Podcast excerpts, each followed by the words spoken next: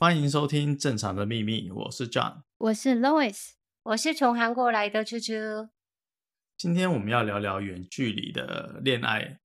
然后，像猪猪已经嫁到台湾好几年了嘛？嗯，呃，因为你有在录那个 WTO 姐妹会，所以身边有很多朋友都是都是成功嫁到台湾来。但是，其实你们算是蛮少远距离有成功的例子。那因为我们有个听众，他来信说，他跟她日本的男朋友因为疫情关系，已经一年多没有见面了，所以最近变得有点冷淡。想听听我们的例子，我们今天就来聊一下，像远距离的难处会有哪些？我觉得最难的就是刚刚那听众朋友们讲的一样，因为现在疫情的关系，真的远距离谈恋爱的那种情侣很难见面，哇，嗯、这个是很痛苦。我认为这个是最痛苦的点。像我突然就很想念我的男朋友，嗯，可是我们没办法立刻见面，飞机也不是二十四个小时都有啊，对不对？对。所以就是想念或是需要的时候无法立刻见面，这个是我觉得最难的部分之一。呃，像比如说我们在韩国啊，如果今年第一次下雪的那个初雪的那个时候，很多男女情侣他们都会很自然的约会出去，然后感受一下那个初雪的那种浪漫。可是我跟呃，我老公谈远距离谈恋爱的时候，我们一次都没有约会过。Oh. 像初雪的时候出去，oh. 哇，都是男生女生勾着那个手走，哇，我就是我的男朋友在哪里？好羡慕，就会特别。没错，这种感觉就是没办法感受到，这个是我觉得很难的。然后呢，呃，第二个是因为我跟老公，我们是完全是不同国家的人，我是韩国人，我老公是台湾人，嗯，我们不同地方，然后不同国家的人谈恋爱，哇，最大的问题是什么？语言，嗯，而且那个时候我是最讨厌汉字的人。所以从来没有学想过我要学中文这个东西，所以我们两个人都是用英文沟通嘛。但是英文沟通反而我觉得还好，因为呃，我们两个人都是东方人，我们学过的英文来表达，嗯、所以我们是同样的情况下聊天。但是我反而我学中文了之后，当然是比较少会讲英文嘛，我尽量讲中文。嗯但是我的中文也是很有限的，因为我只是在课本上学的中文来跟老公沟通，嗯嗯，所以我现在也是一样。虽然我来台湾十几年了，呃，然后跟台湾人可以沟通，但是没办法百分之百表达。像我讲韩文的时候，跟讲中文的时候的感觉是完全不一样的，嗯。所以为什么人家都说，哎，猪猪你很直接耶？我也没办法，我只知道那种表现的办法，没有中间的那个感觉啦。对、嗯，那你有没有发生过什么时候是，比如说因为你的中文才刚在学，嗯，然后跟你老公有些产生一些误会，比如说你是这个意思，他误会成别的。其实真的很多，但是对我来说印象很深刻的是，我们在课本上呃学 What are you doing？你在做什么？嗯我们就会学你在做什么，嗯，我们只有学这个，所以呢，呃，我只知道这个东西嘛。What are you doing？你在做什么？对，但是我有一次在家里一个人的时候，我老公的电脑上的那个 Messenger 会叮叮就上来，看到呃很多人留言给他吵他，可是、嗯、很多人都写你在干嘛？哎、oh, hey，Jack，你在干嘛？这样子，然后呢，干这个字我从来没看过，在课本上也是没有学过，oh. 所以呢，干这个字 copy，然后在字典上查，干等于是 fuck，是 Are you fucking？为什么人家问说你现在在做爱？我就是很误会，说我老公到底是怎么样子的人。为什么人家说这么私密的问题，你现在问？嗯，哇，这个误会很大。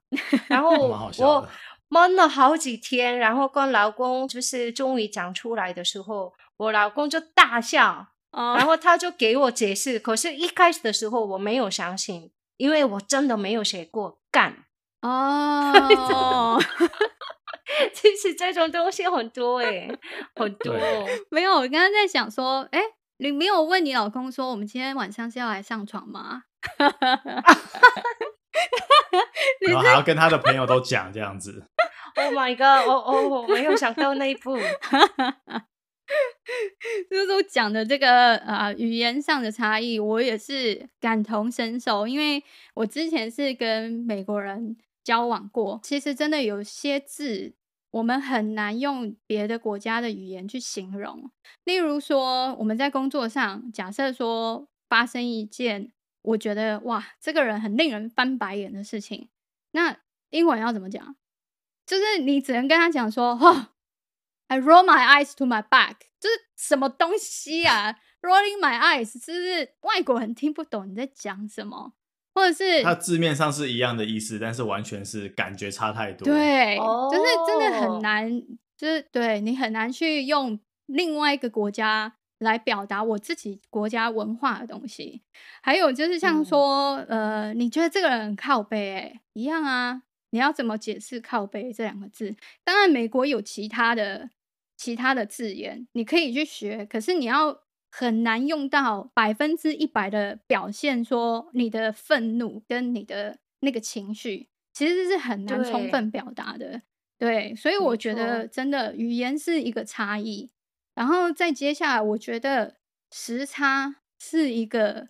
非常大的困难，因为对我来讲，他在美国，然后我在台湾，他跟我的时间是二十四小时相反，所以呢，有时候讲电话的时候，他打电话给我，他是半夜，我是白天，我刚起床，然后接起来的电话是咚之咚之咚之咚之，因为他在夜店打电话给我，然后呢，我还要喂，然后他说喂喂，我现在在哪里？都。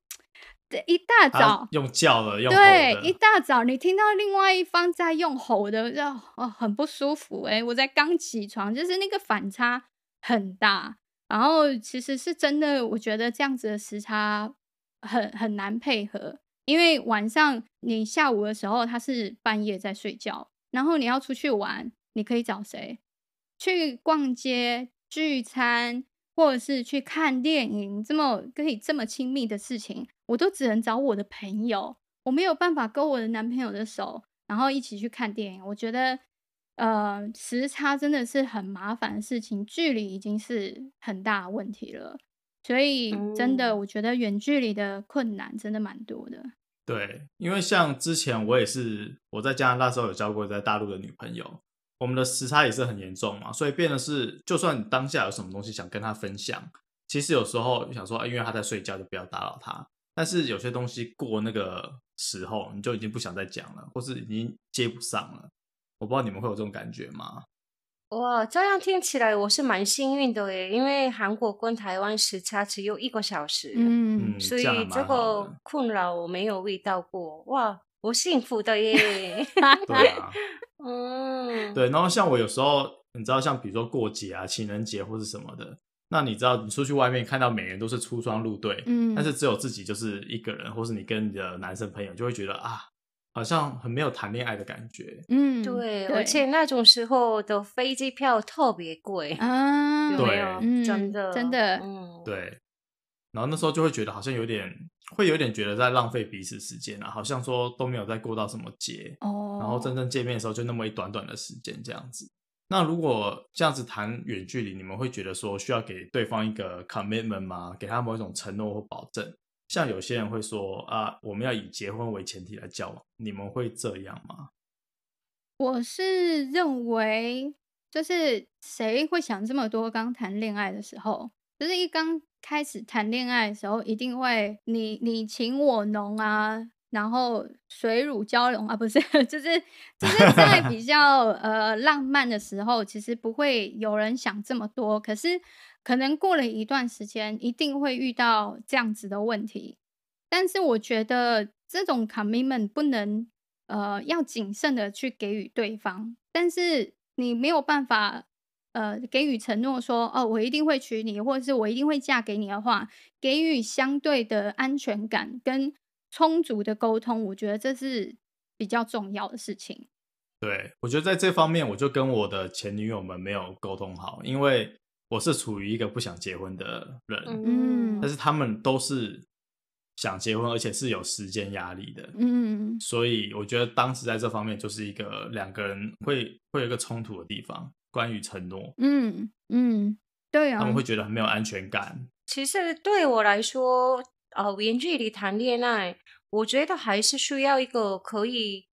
看得到的目标才可以继续下去，因为对啊，你们已经在这么远的地方，没办法立立刻见面的那种状态。然后如果没有最后的目标，我觉得其实很难呢。嗯、呃，像我跟。我老公谈恋爱的时候也是也是一样啦，因为我那个时候我的工作我是喜欢，然后我的家人、我的朋友，什么东西都是我在韩国。那那个时候我好像真的像柠檬一样，我好像没办法，我不能选这个男朋友，因为我没办法过去台湾，或是他来韩国生活也是对我来说一个很大的负担。因为语言上一定有问题嘛，是对，所以那个时候我决定说，哎，我们还是分手好了。而且我决心呃很强，所以那个时候因为不是因为我不喜欢这个人，我很讨厌这个人，所以分手，而是因为我们没办法看到未来。所以那个时候我连我的电话号码、我的 email、Messenger 什么的都有换换掉。让我老公找不到我就对了可是我还是很想念他，一直那种很难过的心脏还在。然后有一 次我跟朋友们喝酒聊天到呃我们的男朋友什么的时候，嗯，我就很想念 Jack 我的老公，所以呢，我用喝醉的那种借口，我就是用新的号码打电话给他，oh. 然后我老公就刚好接了。然后我们就是哭着，然后我很想念你，I love you, I miss you, something 这样子。然后，所以我们再复复合了，恢复到我们的关系。嗯、然后从那个时候，我们真的是慢慢的计划我们以后要怎么做。嗯，所以呢，我选择说，好吧，我先来台湾看看，住看看。说不定比韩国好啊，嗯，说不定我可以找到更好的工作，嗯，对，所以我先来台湾，然后那个时候我自己给我自己的时间是只有一年，一年内我没办法找到我的路，我应该要，这个真的是没办法的。但是你们知道吗？我来台湾第九个月就结婚了，哇，那很快耶。真的，因为我喜欢台湾，然后呃，学中文也是比我想象中的没有那么难。然后我老公对我也是一切都很好，婆婆也很好什么的，所以比我想象中快速的结婚了。所以我是一个成功的例子啦，耶、yeah！对啊，我觉得那个适应力很强。嗯、对对啊，因为像我就是一个失 败的例子，因为我之前也 是跟美国的呃男朋友大概交往了两年，我们就开始聊说，哎，呃，我们未来要怎么做？因为就像猪猪讲的，就是呃，我觉得远距离恋爱的确是需要。双方要有一个共同的目标，一起努力，不然真的就是很浪费时间。嗯。那因为那时候他希望我去美国，我不是一个很喜欢美国国家的人，他希望我放弃台湾所有一切，我的家人，我的很好的工作等等之类，我的朋友。他希望我放弃这边的一切过去，那当然他也是说，哦，那边也有台湾的 community 啊，一些社团啊、社区，我可以去参加啊。然后再加上他觉得在沟通上，我要找新工作不是这么的困难。他觉得我去美国会比他来到台湾的机会还要好一点，所以他建议我去美国。可是因为我他是没有办法说，哦，你来美国我就可以。呃，照顾你，因为文化上的差异，他希他们家的人希望他娶一个斯里兰卡的女生，但我是一个台湾人，在文化上的差异，他心里觉得他家人是没有办法接受的。他对于我去美国，他觉得他没有十足的把握，说他可以照顾我，或者是可以娶我。那这样子的状况下，对我来讲，我会觉得说，那我放弃台湾所有的一切，然后你却不能给予我什么，那这样子我还要去吗？这样子就没有一个共同目标，所以后来真的就失败了。因为我后来就觉得啊，就是又多谈了一年还是一年半，我们就分手了。因为我真的觉得这真的是太浪费我时间了。对，那个考量其实就是说，你付出跟你得到的东西是不对等的。嗯，应该说你要冒的风险很大，但是你能得到的的结果是相对几率低的。嗯，就是要得到的不是我心中想要的。嗯，了解了解。那你们觉得，比如说像谈远距离的时候，要给对方一个限制吗？呃，应该不是说限制，是说他需要，比如说跟你报备啊，或是说几点回到家，你们这样会觉得比较安全感吗？嗯，我是。我个人是因为我不喜欢别人来给我条件、给我限制，所以我不我是不会给对方限制的人。因为我觉得远距离谈远距离最重要的还是诚实跟信任。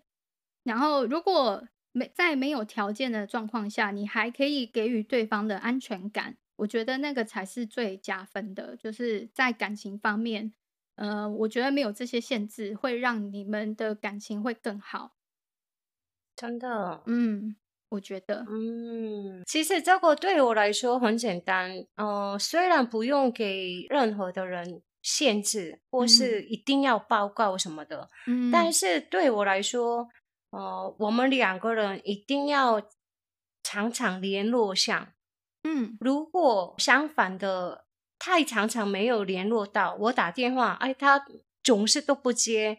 或是他方便的时候才打给我什么的，我觉得，嗯，这个如果太常常发生我们联络不到的状态，我宁可会选分手，因为联。络这个呢，我觉得，呃，两个人可以让安心的，还有爱的表面，像我觉得最重要的东西，嗯，尤其是我们两个人各地的时候。嗯，对，因为我觉得如果联络不到，常常联络不到，那我相信很多人会乱想或是不开心。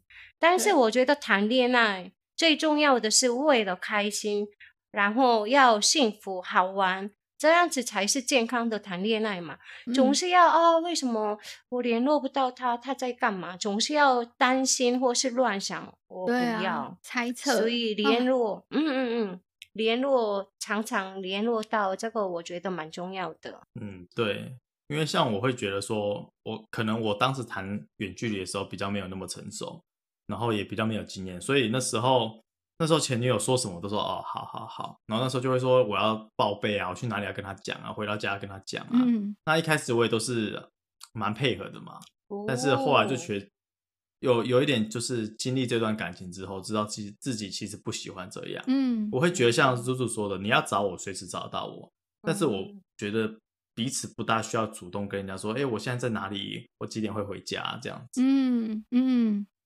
但是说到报备，我就觉得我有一个习惯，就是嗯，不管你是不是远距离，反正历届男朋友我都会说，你不管几点到家，你都一定要传讯息跟我说晚安。不管几点，你一定要让我知道，不然我会觉得很奇怪。就是我要知道说他几点回家，然后我才会觉得说哦，这个人还在，还安全的。因为因为我看不到嘛，嗯、所以我我我是有这个习惯嘞。嗯，不错。所以变成说，你早上起来看到一个有晚安的 message，你也会觉得说哦，我会很安心。他安心回到家，这样子安全回到家。对，对，因为像我，我有一个朋友，他是之前谈远距离的时候，他女朋友会给他限定一个门禁，他晚上十二点前就一定要回家。所以变成说，我们以前很常出去喝酒，然后喝到十一点多，他就说说，哎、欸，不行不行，你赶快你赶快送我回家，我要回家了。他就啊、哦，觉得很烦。然后我觉得他也真的很厉害，因为像一般男生可能是没有办法做到的。对啊，但是他就是配合他女朋友这样。真的，我觉得我很佩服你那，你那个男生朋友，因为通常马子狗啊，对啊。但是我觉得蛮好的啦，因为至少他很在意女生在想什么，他很在意他给给出去的承诺。我觉得这好男人，好男人。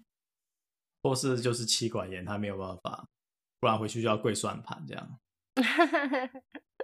其实我觉得哦，你几点一定要回家，这种限制应该有造成压力。嗯，对，但是、哦、对，但是我觉得先报告说，哎，我今天要去哪里，这个我觉得也是一个话题啊，可以。就是聊天的话题，啊、所以这个我觉得还不错。像比如说我在韩国工作的时候，如果我去拍东西，那我绝对不能接电话。那个时候我老公突然就很需要我的话，我怎么办？嗯，所以我还是会那种很重要的东西先报告说，哎，我今天几点到几点拍摄什么的。嗯，我觉得这种是基本。基本可以报告的耶，嗯、一点点的报告还是需要啦。嗯嗯嗯，嗯，因为我觉得这也是增加对方的安全感，就是他不会乱想，就是哦，你这个时候你在工作，你在上班，嗯，所以我不要去吵你。我觉得这是一个尊重，然后也是给对给对方一个安全感，这个真的蛮好的。有一些报备其实还是蛮必要的。那像以后有机会的话，你们还会？再选择谈远距离吗？老公，你该耳朵一下，我不会哦。为什么？其实，其实我觉得，嗯，因为我可能做过一次，嗯、那以后，呃，我还是可能会选一样的老公了，但是我可能想要换个地方住看看。嗯，我在韩国，我跟老公一起住。因为你知道吗？嗯、我是从外地来的人，呃，我相信我老公完全没办法百分之百感受到我的痛苦的点在哪里。其实不能说痛苦，但是其实很多问题，嗯，嗯我觉得简单的谈恋爱，或是年轻的时候，呃，远距离谈恋爱，其实可以试试看，也可以做做看。但是我讲到结婚，这个其实要。啊、呃，想得很清楚。嗯，牵涉的层面很多。嗯，对，刚刚讲的沟通是一个很难的问题。沟通是我觉得蛮困扰，嗯、然后文化也是一个，然后食物也是一个，气候也是一个。嗯、其实很多东西你一定要适应才可以。撑得下去。然后呢，我其实最大的点是，因为我呃生了女儿嘛，生了小孩之后，特别会想念娘家，我爸爸妈妈。嗯、对，哦、所以呃，虽然是我常常跑来跑去，但是还是没办法像我在国内一样，就是这么频繁的去娘家。那我。这个部分我觉得有一点困扰啊！我希望我也是住在我爸爸妈妈旁边哦，比 较容易照顾。嗯，对不对？我爸爸妈妈年纪也这么大了，然后我每次都要订机票来一下下，然后看他们一下下又要回去，那种感觉我觉得很难过。对对，所以嗯，这个。我也是可以考虑看看的地方，因为我当初也是，嗯、呃，在想要去美国住的时候，我每一次想到，因为从美国飞来台湾是很很时间很长，大概十二十三个小时的飞机，我心里想说，如果有一天我爸妈怎么了，我还要坐那十二十三小时飞机，我才可以看到他们。哦，真的，我我觉得那时候我就是因为这样，我就。不是很想要去美国，那个对啊，这个真的很佩服。我不是在录 WTO 姐妹会的节目吗？那个里面都是很多西方人，他们哇，国家很远，也，智利啊、波兰啊、法国啊什么的，都很远的地方。所以我其实啊，对我来说还是蛮幸福的，因为韩国跟台湾这么近，嗯，而且我老公还是让我回去。然后我每一次讲到我想去韩国，他就会啊，好吧，你去看看爸爸妈妈，然后再回来，嗯，这样子。嗯嗯、所以其实，因为真的很多老公不愿意哦，很多老公不愿意，因为很，我觉得亚洲国家某一些男生其实很不愿意让老婆一直回娘家，因为会觉得说会怕娘家会想说是不是我们家对你不够好，所以要让你一直回娘家。哎、欸，真的有发生这个问题，因为就像我亲戚哦，她当时有一次是跟她老公吵架，然后就回娘家，但是她娘家是把她赶回去，说她的夫家，因为她觉得说，呃，你嫁出去，你就是他们家的人，就就要适应他们家的生活，这样子，我觉得哇哦，是，还亚洲国家好像是。这样，嗯，但是如果如果是问我的话，我也是不希望，因为我以前年轻的时候，我可能不会想太多。然后就觉得，哎，其实远距离恋爱也蛮好的啊！你过你的生活，我过我的生活。我其实也是一个也蛮喜欢独处的人，所以在远距离谈恋爱的时候，我那时候不觉得是一个困扰。但是现在也有可能是因为我是跟男朋友住一起，然后我现在慢慢觉得是说，会很想珍惜我们在一起的时间，因为人真的很难讲。尤其疫情的关系，你会很不知道。我我的感受是我很难掌控，说这个人哪一天会不会消失不见，然后我就还会很想要珍惜跟他的每一刻。所以对我来讲，我现在其实不会去选择远距离。但是要是不小心我又是交到另外一个外国人的话，那。他在哪里，我就会跟去哪里，因为我不想要谈远距离，我直接飞到他国家跟他一起谈恋爱，我会这样选择。嗯，对、嗯、对，如果是我的话，我也选择不会，就是因为之前的经验，啊、糟糕，因为前两次都是都是一开始就选择远距离了，我觉得那个很累，就是你一开始没有想那么多，但是后来问题开始出现之后，你整个就会疲乏，但是。我觉得可以可以接受的情况就是，比如说我现在有个稳定的对象，但是他因为比如说要读书或是工作，短期内啦，比如说一年内到一个别的国家，我觉得是可以接受的。但是因为那是有一个基础嘛，我们彼此已经了解彼此，然后也知道会有个他会回来，或者我们以后会在同一个地方生活这样子。但是就是虽然我们三个人好像都选择不要，但我还是很想要。鼓励一下，就是我们现在，如果你正在谈远距离恋爱，或者是你即将要选择是不是要谈远距离恋爱的人，我还是觉得说，还是需要给你们鼓励，因为虽然很难，我们都知道很难，但是遇到一个对的人，其实是真的更难。因为我觉得现在谈恋爱，就是现在什么世界上什么人都有。那你要遇到一个跟你契合的人，愿意跟你一起努力的人，我觉得是很难得。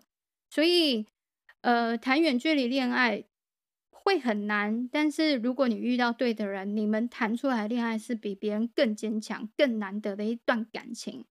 然后，只要沟通上你们可以想法一致，我就觉得是可以继续谈远距离恋爱的。对，因为还有一个点就是说，现在渣男渣女这么多，对，那如果这样子的话，你们远距离还可以成功，代表真的是你们感情很坚强。没错，谈远距离还有一些好处，就是它其实很自由嘛，就是你的对方真的要管你，只是语言上的管，他不会真的管到你。所以你要跟你朋友出去啊，或是排一些自己的时间啊，出去喝酒什么的，其实都是可以控制的很好的。嗯，其实远距离谈恋爱。最好处是非常的浪漫，嗯，很浪漫。嗯、对，你知道为什么？因为我们不知道这一次见面之后，下一次我们约会的时间是什么时候，所以呢，这个瞬间是非常非常会珍惜，而且自己会觉得很珍贵。也不知道，哎，下个礼拜再可以见面吗？嗯，哎，我有没有机票的钱？要考虑，然后呢，也不知道，哎，一两个月什么时候会见面呢？就是不知道，所以每个瞬间我跟他一起吃饭，哇，也是看着他吃饭也觉得很幸福，嗯，然后呢，一起去看电影也是很幸福，每一个瞬间都是很幸福，所以呃，回到自己的时候，就是那种好的，只有好的 memories 在头脑里面。对对，所以这个是我觉得很幸福的一件事诶。所以你知道，我跟老公谈谈恋爱的时候，每一次都有这种感觉，不知道下一次。什么时候？是什么时候？嗯，所以在机场我们分开的时候，不管是在台湾，不管是在韩国，不管是别的国家，我们在机场就抱着，然后就掉眼泪，哦、然后说：“哦，宝贝，下次见，你保重，什么什么的。”哇，那种浪漫，嗯，对我们这种浪漫的谈恋爱好几年，嗯，所以到现在我想象我的心里面谈恋爱。